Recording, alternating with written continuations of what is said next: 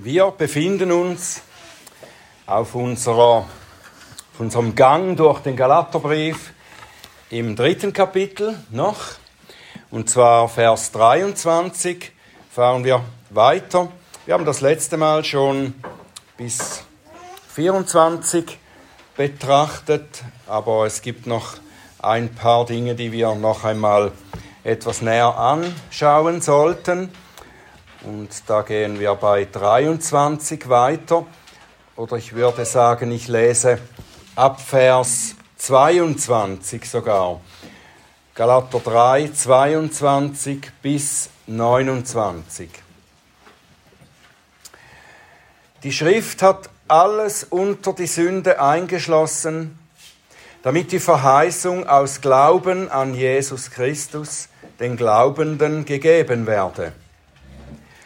Bevor aber der Glaube kam, wurden wir unter dem Gesetz verwahrt, eingeschlossen auf den Glauben hin, der offenbart werden sollte.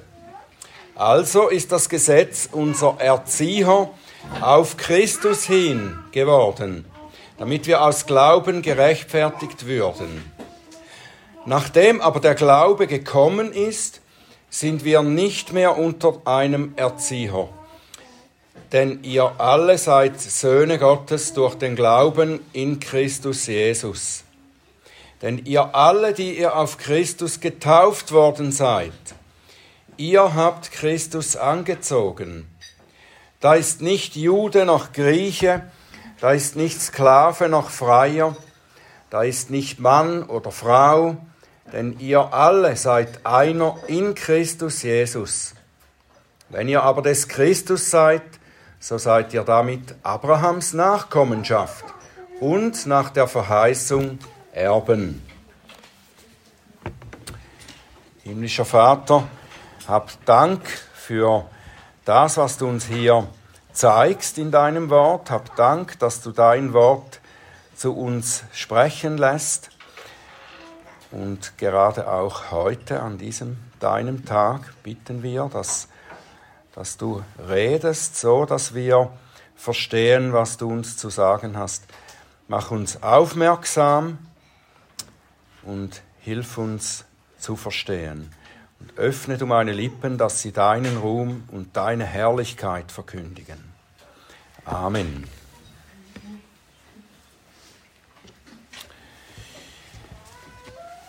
Im vorangehenden Abschnitt, den wir letztes Mal hauptsächlich angeschaut haben. Äh, das ist in den Versen 15 bis 24. Da hat der Apostel ja erklärt, wie die Verheißungen, die Gott Abraham machte, in Christus zur Erfüllung kommen. Und er skizziert da sozusagen einen Weg, den Weg von Abraham über Mose zu Christus. Und das ist einerseits ein chronologischer oder ein geschichtlicher Weg. Gott gab Abraham die Verheißungen seines Bundes damals, dann ließ er dem Abraham ein Volk entstehen, das schließlich seine Verheißungen erben soll. Sie werden sie in dem einen versprochenen Nachkommen erben, der dann 2000 Jahre nach Abraham kommen wird. Aber bevor er kommt und sie erben können, sendet er Mose, der sie durch das Gesetz vorbereitet, damit sie dadurch erkennen, dass sie nur durch Gnade die Verheißungen erlangen können. Dieser Weg von Abraham über Mose zu Christus ist aber nicht nur ein historischer Weg, den das alte Israel gehen musste. Es ist der Weg, den jeder von uns gehen muss. Wir können nicht die Verheißungen in Christus erben, bevor wir bildlich gesprochen Mose getroffen haben. Wir müssen zuerst das Gesetz hören, das uns unseren wahren Zustand vor Gott offenbart, nämlich dass wir verlorene und kraftlose Sünder sind, die die Herrlichkeit Gottes nicht erlangen können, so wie es in Römer 3, 23 heißt. Und zu dieser Erkenntnis hilft uns das Gesetz und treibt uns somit zu Christus hin. Paulus beschreibt nun im Folgenden hier zwei mögliche geistliche Zustände sozusagen, in denen wir als Menschen sein können. Zwei mögliche Zustände. Etwas anderes ist nicht möglich. Entweder man ist unter dem Gesetz, den, äh, das Paulus hier den Zuchtmeister nennt, Erzieher hieß es hier, Zuchtmeister wird anders auch übersetzt. Entweder wir sind unter dem Gesetz, unter diesem Zuchtmeister, oder wir sind in Christus. Und ganz wichtig, der erste Zustand soll vorübergehend sein. Er soll zum zweiten hinführen. Die Ära unter dem Gesetz war nie dazu gedacht, andauernd zu sein. Nicht für die Juden damals und nicht in unserem Leben. Der Apostel beschreibt die beiden Zustände so etwas wie, als etwas wie ein Vorher und Nachher. In Vers 23 schreibt er ja, bevor der Glaube kam. Und in Vers 25 dann, nachdem der Glaube gekommen ist. Es gibt ein Vorher und Nachher. Mit dem Glauben, den er hier nennt, bevor der Glaube kam, nachdem der Glaube gekommen ist, da ist nicht der praktizierte oder angewandte Glaube genannt, ge, äh, gemeint, sondern diesen Glauben, den gab es ja schon im Alten Testament. Menschen wie Abraham und viele andere seiner Nachkommen, die auch in Hebräer 11 aufgezählt werden, die waren durch diesen Glauben schon Gott wohlgefällig. Und die waren auch gerettet durch diesen Glauben, der war schon da in einer Weise. Hier ist ein anderes, etwas anderes gemeint, wenn es heißt, bevor der Glaube kam, nachdem der Glaube gekommen ist. Mit diesem Glauben hier ist der offenbarte Christus gemeint, der der Inhalt des Glaubens ist. Er ist das, woran wir glauben, was wir glauben. Der Inhalt des Glaubens. Wenn Paulus in unserem Abschnitt das beschreibt, was durch den Glauben Realität wurde, dann sagt er dasselbe in synonymer Bedeutung über Christus. Zum Beispiel in Vers 23 und 24. Da heißt es in Vers 23, wir waren unter dem Gesetz eingeschlossen auf den Glauben hin. Und 24 Synonym dazu, wir waren unter dem Gesetz, Zuchtmeister, eingeschlossen auf Christus hin. Also auf den Glauben hin, auf Christus hin, das ist dasselbe. Und um es noch einmal mit den Begriffen von vorher und nachher zu sagen. Was vorher war, hatte das Ziel, zum Nachher zu führen. Nun, um das eben noch mehr zu erläutern, verwendet der Apostel dann Beispiele oder Bilder. Es sind Beispiele aus dem kulturellen Umfeld der Galater. Sie stammen alle aus dem Familienleben und das ist nicht zufällig so gewählt, weil es vielleicht gerade gut passt. Manchmal nimmt man ja Beispiele, die, die passen einfach gut zu dem, was man sagen will. Das stimmt hier natürlich auch, aber es ist mehr. Das Volk Gottes ist ja tatsächlich eine Familie. Und darum beschreibt er diese, äh, diese Realitäten in den Familienbegriffen. Zuerst in der Zeit des Alten Testaments war das Volk Gottes eine Familie von einem gemeinsamen physischen Vorfahren. Und im Neuen Testament, in der Zeit der Erfüllung, ist es eine Familie aus allen Völkern, die dazugekommen sind. Und darum sagt der Apostel eigentlich, wie es in den irdischen Familien geht, so ist es auch mit Gottes Familie.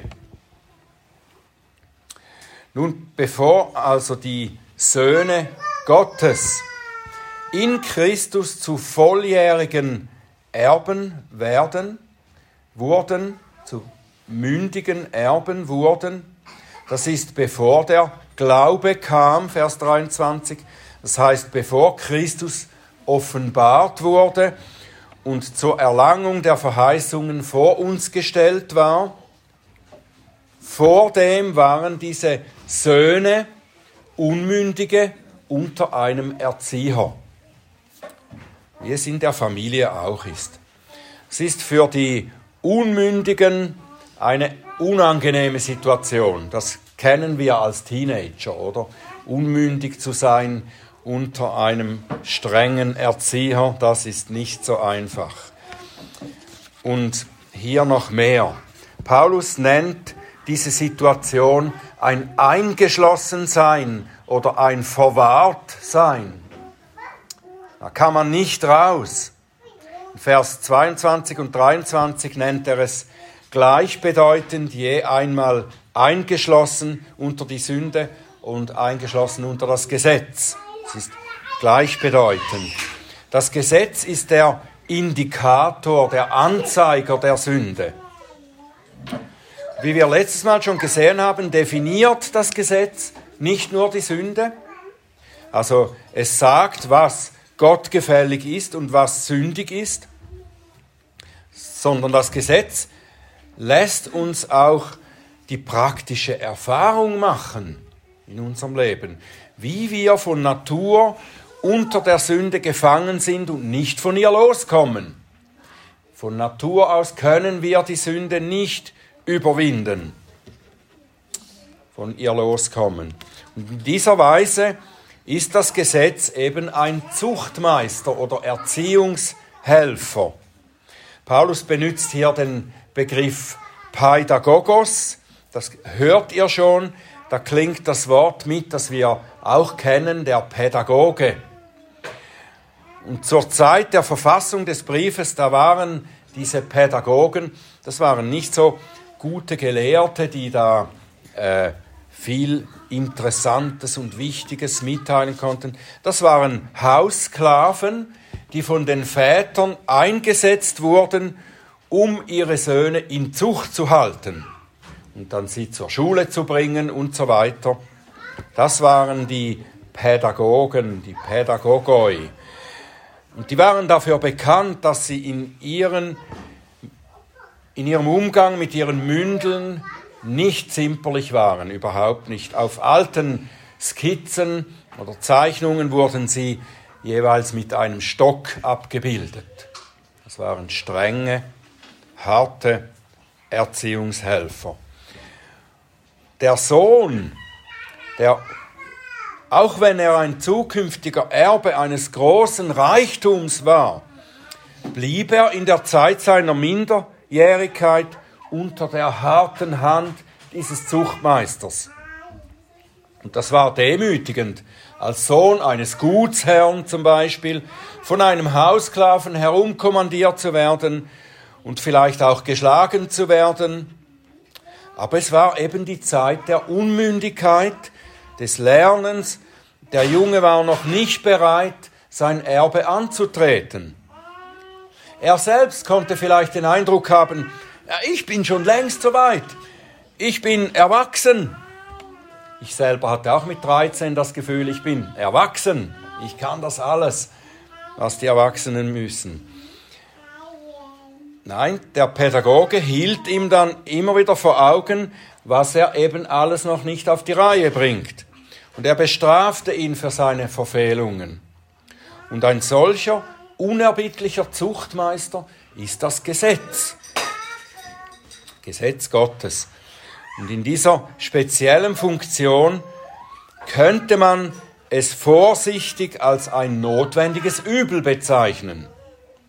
Es ist gut, wenn man davon loskommen will, wenn man da rauskommen will aus dieser Zuchtstube. Der unmündige Knabe wird sich bemühen, bald zu demonstrieren, dass er nach den Vorgaben des Vaters leben kann und dass er würdig ist, als volljährig erklärt zu werden. es ist nicht richtig, für immer unter dem Erzieher bleiben zu wollen. Er soll nach Mündigkeit streben, danach das Erbe antreten zu dürfen. Aber während dies im Leben den allermeisten jungen Männern, während dies bei ihnen einmal der Fall war, meistens etwa mit 20 Jahren war das, dass der Vater sagte, jetzt hast du die Reife erreicht, du hast gelernt, nach meinen Vorstellungen wie ein Erwachsener zu leben, und darum erkläre ich dich jetzt für volljährig. So geht es nicht mit den Söhnen Gottes. Geht nicht in gleicher Weise. Ihr wisst warum. Weil wir können das nicht von uns aus fertigbringen, dass wir einmal wie Erwachsene im Reich Gottes leben können, von uns aus. Der junge Bursche im Altertum konnte an sich arbeiten und über seine Unmündigkeit und Unfähigkeit hinauswachsen. Im geistlichen Leben geht das nicht. Das Gesetz, der geistliche Zuchtmeister, ist nur dazu eingesetzt zu zeigen, dass wir nicht fähig sind, nach dem Willen des Vaters zu leben. Sind wir an dem Punkt angekommen, wo wir das erkennen, da kommt der Glaube ins Spiel. Und wie gesagt, ist das im Fall der alten Israeliten eine chronologische Sache. Sie bekamen durch ihren Vorfahren Abraham das Erbe versprochen. Und dann kam Mose, um ihnen durch das Gesetz ihre Unmündigkeit zu demonstrieren. Und dann kam der versprochene Nachkomme Abrahams, Christus, der das Ende des Gesetzes als Zuchtmeister brachte. Das alte Israel hatte ja aber eine typologische Bedeutung. Es steht für Gottes Volk, das aus Gläubigen aus allen Nationen besteht. Und jeder Angehörige dieses Volkes, ob er nun Jude oder Heide ist, muss die Schule des Zuchtmeisters durchlaufen, bevor er das Erbe antreten kann.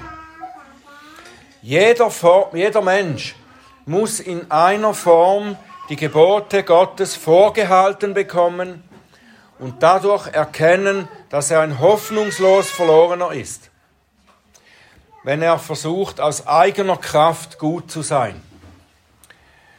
Und dann, dann muss er sich nach Christus ausstrecken, der ihn durch den Glauben zum Erben macht. Und so erklärt Paulus in den Versen 23 bis 25, bevor der Glaube kam, waren wir eingeschlossen unter dem Zuchtmeister, damit wir durch ihn zu Christus getrieben werden und somit dann aus Glauben gerechtfertigt werden. Und das geschieht aber nicht sozusagen automatisch, oder? Mit allen, mit allen Menschen einfach so.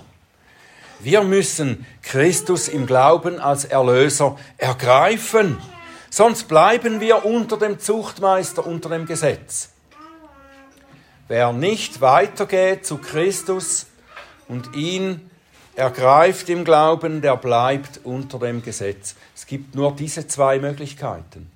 Und es, kann, es gibt auch nicht, dass vom einen etwas da ist und vom anderen etwas.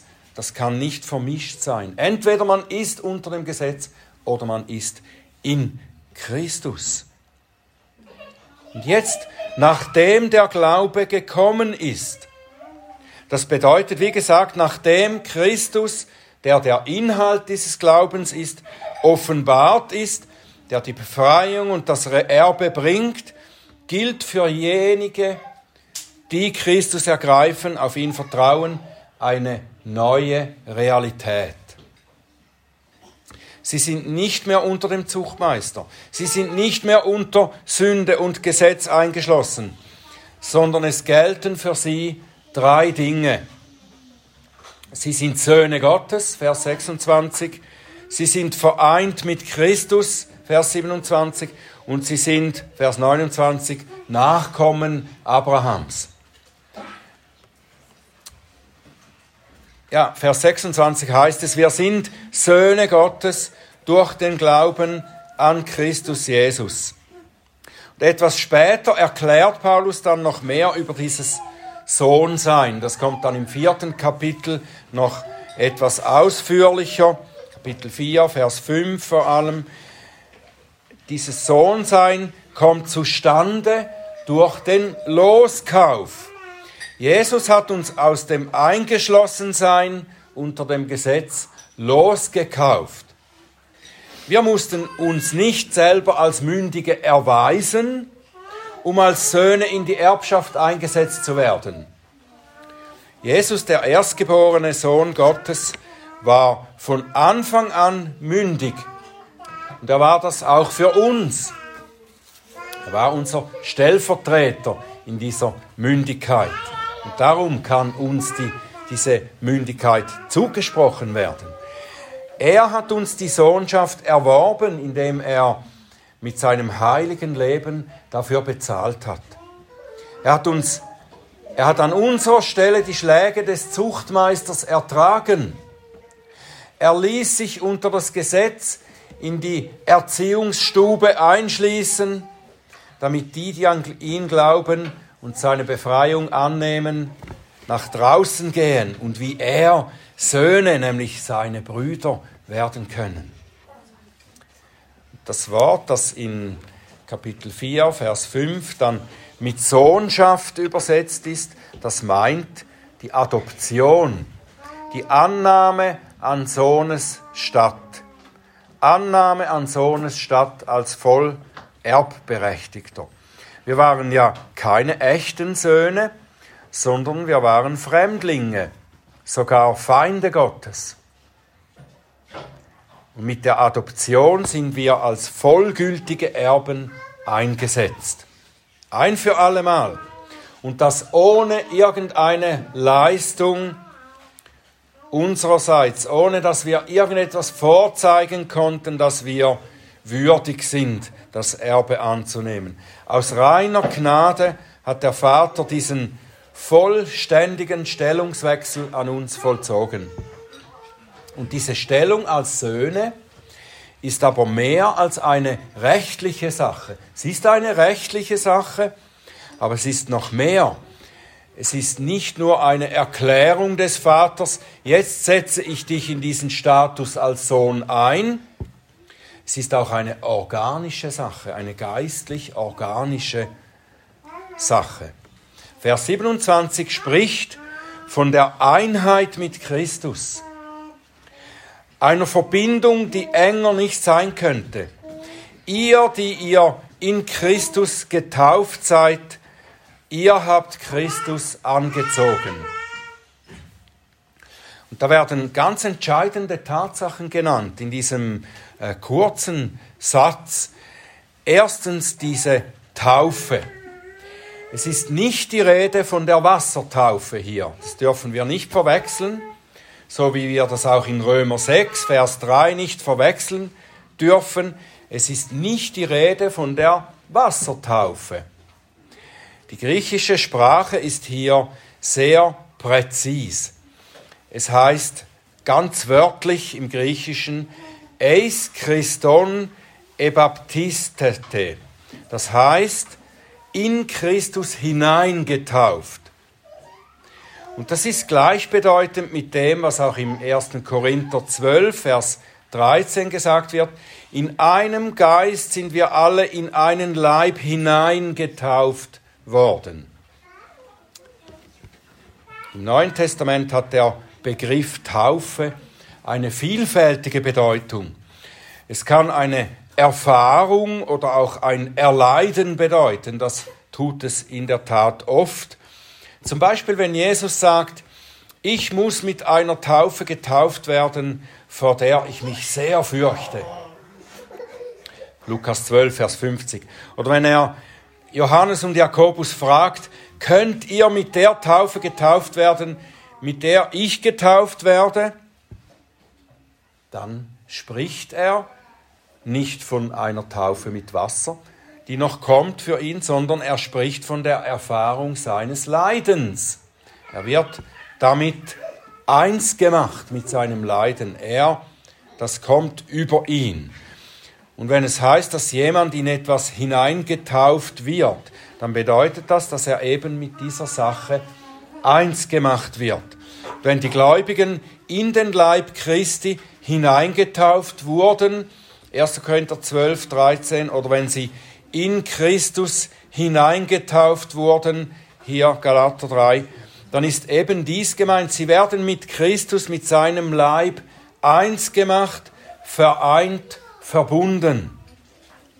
So dass alles, was wahr ist von Christus, ist auch für die Betreffenden wahr. In Römer 6, Vers 3 bedeutet das dann eben, dass die Gläubigen mit seinem Tod und mit seiner Auferstehung so verbunden sind, so eins gemacht wurden, dass sie mit ihm gestorben und auferstanden sind. Das ist für die Gläubigen ebenso wahr wie für Christus. Und hier in Galater 3, Vers 27 bedeutet es, dass sie eben mit seiner Sohnschaft eins gemacht wurden. Das heißt dann hier auch, dass sie Christus angezogen hätten. Das hören wir ab und zu im Neuen Testament, auch Epheser und Kolosserbrief, etwas von Anziehen. Hier kann es gut sein, dass Paulus als Bild diese sogenannte Toga virilis verwendet. Ein mündiger Sohn, wenn er als mündig erklärt wurde, dann wurde ihm diese Toga angezogen, ein Kleid, das den volljährig gewordenen Sohn nun präsentiert in der Bekleidung des volljährig Erwachsenen. Diese Toga. Ihr habt Christus angezogen. Ja, ihr seid jetzt vollmündige Söhne, Erben in Christus. Und durch dieses Einswerden mit Christus und mit seinem Leib sind wir auch miteinander vereinigt worden. Die Einheit mit Christus bringt auch die Einheit in Christus für die Gläubigen. Und das ist eine Einheit, die jede Zusammengehörigkeit zwischen physischen Geschwistern, zwischen Eltern und Kindern, auch zwischen Ehepaaren weit übertrifft. Das ist noch eine tiefere Einheit, die Einheit in Christus. Vers 28 schreibt der Apostel dann, da ist nicht Jude noch Grieche, da ist nicht Sklave noch Freier, da ist nicht Mann und Frau, denn ihr alle seid einer in Christus Jesus. In Bezug auf unsere geistliche Stellung, unser Heil in Christus zählen Abstammung, soziale Stellung oder Geschlecht nichts mehr.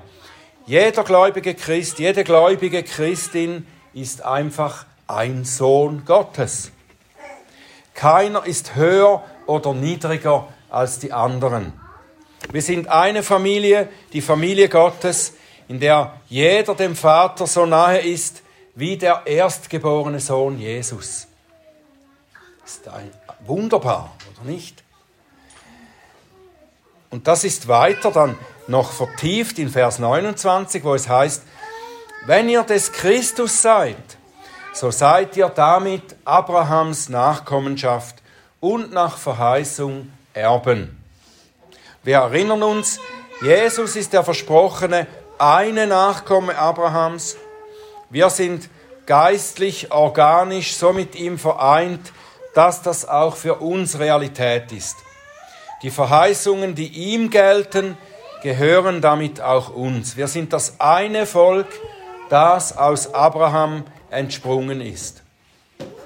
Es gibt keine Unterschiede zwischen Juden und Nichtjuden. Keine. Wir alle sind eins in Christus.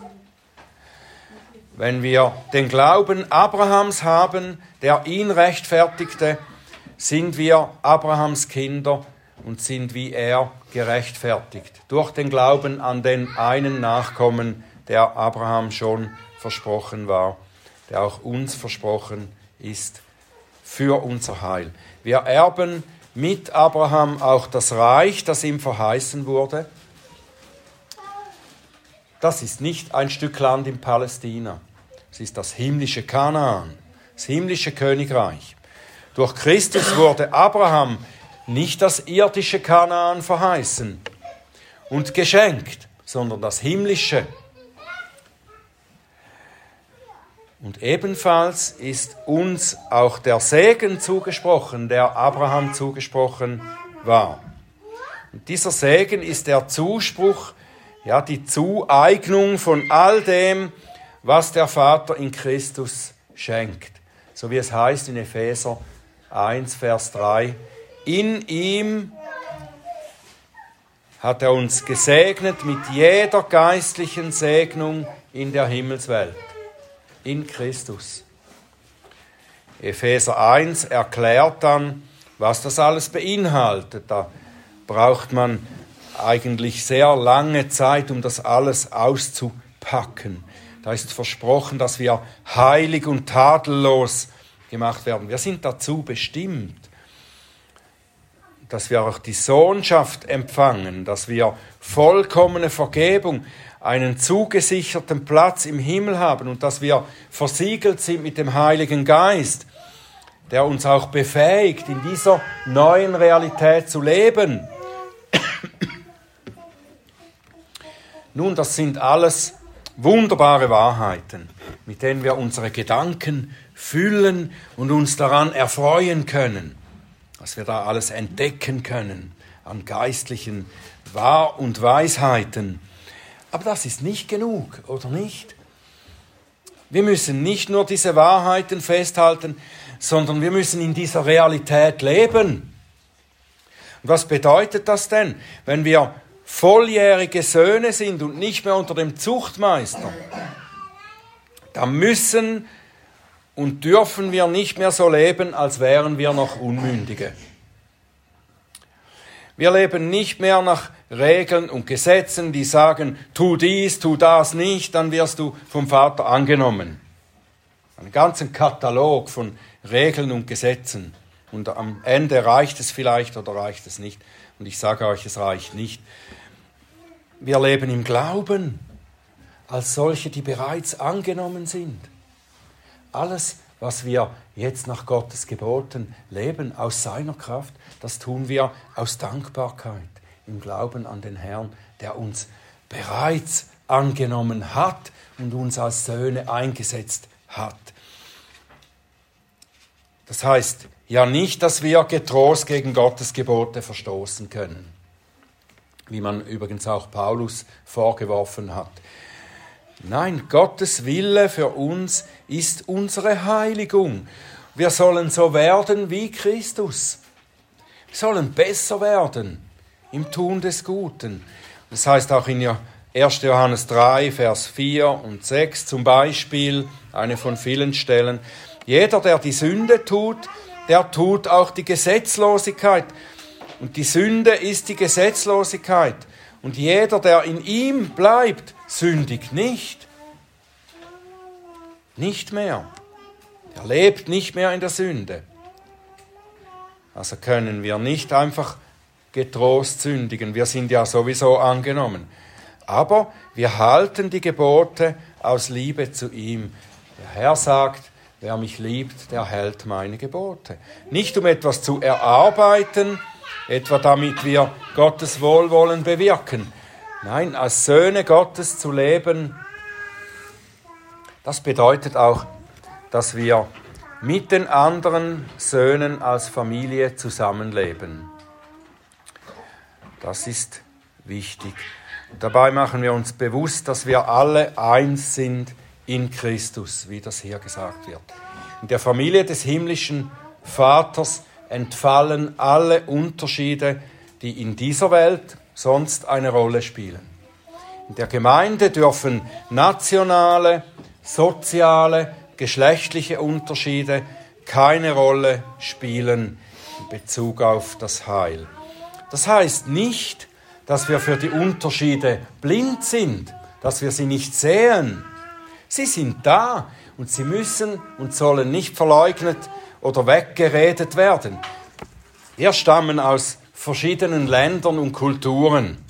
Ich habe das versucht aufzuzählen aus Deutschland, Amerika, Türkei, England und Wales. Dazu muss man sagen, Wales ist nicht England. Die sind jetzt nicht hier, die das sofort rufen würden. Schweiz, Holland, Italien, Brasilien, Indien. Weiß nicht, vielleicht fällt euch noch eine Nationalität ein. Und wir sind Männer, wir sind Frauen, wir sind Kinder, wir haben verschiedene Ausbildungen, wir sind Akademiker, Handwerker, Lehrer, Sozialtätige, Mütter. Ein großer Reichtum. Und wir können alle in einer Weise füreinander hilfreich sein, aber vor dem himmlischen Vater stehen wir alle gleich da. Dem Akademiker hilft seine hohe intellektuelle Bildung nicht im Kampf gegen die Sünde. Nicht mehr als der Mutter oder dem Handwerker. Wir sind alle von Natur aus bedürftige und schwache Sünder, die Gottes Gnade erfahren haben. Alle sind wir nun Söhne Gottes, die einander in der Familie dienen sollen. Mit unseren Gaben. Einige von uns hat der Vater begabt und eingesetzt, um in der Gemeinde vorzustehen und Leitungsverantwortung wahrzunehmen. Und das gibt ihnen keine bevorzugte Stellung bezüglich des Heils. Das müssen wir ganz fest im Bewusstsein behalten. Und zuletzt heißt Leben als Söhne Gottes auch, dass wir in unserem ganzen Leben, nicht nur am Sonntag, auf den himmlischen Vater und seine Bestimmung für uns ausgerichtet sind. Im ganzen Leben, im Alltag, immer. Nicht nur am Sonntag. In der Gemeinde suchen wir einander in dieser Art Leben zu unterstützen. Wir sollen aufeinander Acht haben. Wir sollen uns zu guten Werken motivieren. Hebräer 10, 25. Wir sollen einander helfen, die Lasten zu tragen. Wir sollen einander ermutigen, auch ermahnen, immer in Bezug auf das himmlische Ziel. Das ist der Punkt, das himmlische Ziel. Wir sind dazu bestimmt als Söhne Gottes. Wir sind nicht bestimmt, immer hier zu bleiben und es uns hier gemütlich einzurichten. Da könnten wir jetzt schon üben, oder? Nicht auf die Dinge zu schauen, die es uns hier gemütlich machen, sondern auf das himmlische Ziel zu gehen. In unserem Herzen, in Gedanken immer. In jeder Situation, in Freude und in Not und in Schwierigkeiten. Lasst uns auf das Himmlische konzentriert sein. Wenn ihr nun mit Christus auferweckt worden seid, so sucht, was droben ist, wo der Christus ist, sitzend zur Rechten Gottes. Sind auf das, was droben ist und nicht auf das, was auf der Erde ist. Denn ihr seid gestorben und euer Leben ist verborgen mit dem Christus in Gott. Wir sind bereits dort. Wenn der Christus unser Leben geoffenbart werden wird, dann werdet auch ihr mit ihm offenbart werden in Herrlichkeit. Amen.